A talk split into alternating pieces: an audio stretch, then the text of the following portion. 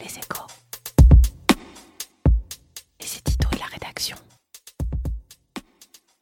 Pour une fois, la question n'est pas que fait la police, mais plutôt qui fait la police. Cette semaine, l'Agence spatiale européenne, l'ESA, a accusé SpaceX de ne pas avoir voulu dévier de sa course un de ses satellites qui risquait de croiser la route d'un satellite européen.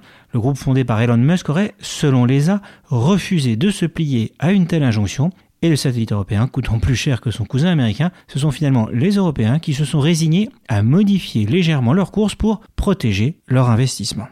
Même si certains ont accusé l'ESA de faire beaucoup de bruit pour pas grand-chose, il est incontestable que nous sommes entrés dans une nouvelle ère de la conquête spatiale qui devrait nous pousser à revoir les règles de bonne gouvernance de l'espace. Pendant longtemps, l'espace a été à la fois très vide et uniquement investi par des puissances publiques et quelques opérateurs de télédiffusion. Le progrès technologique et l'appétit du marché financier changent aujourd'hui la donne de nouveaux investisseurs privés repartent à l'assaut de l'espace en envisageant de lancer des milliers de fusées et de satellites. Dans les années qui viennent, c'est un gigantesque embouteillage qui pourrait du coup se créer juste au-dessus de nos têtes et l'urgence est donc désormais d'écrire un nouveau code de la route et de monter une nouvelle police qui aura pour mission de faire respecter la loi et de punir ceux qui franchissent la ligne jaune dans l'espace. L'espace ne peut pas être une jungle dans laquelle certains s'approprient des positions orbitales et d'autres ne gèrent pas leurs déchets, leurs débris ou leurs armadas de satellites.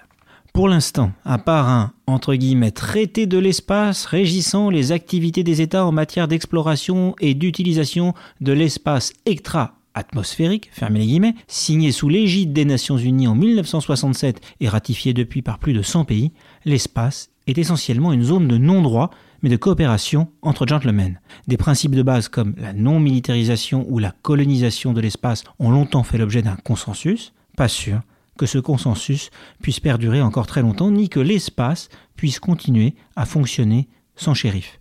Certains cow-boys risqueraient d'en abuser. L'Europe devrait donc se mobiliser rapidement sur cette question. Retrouvez tous les podcasts des échos sur votre application de podcast préférée ou sur leséchos.fr.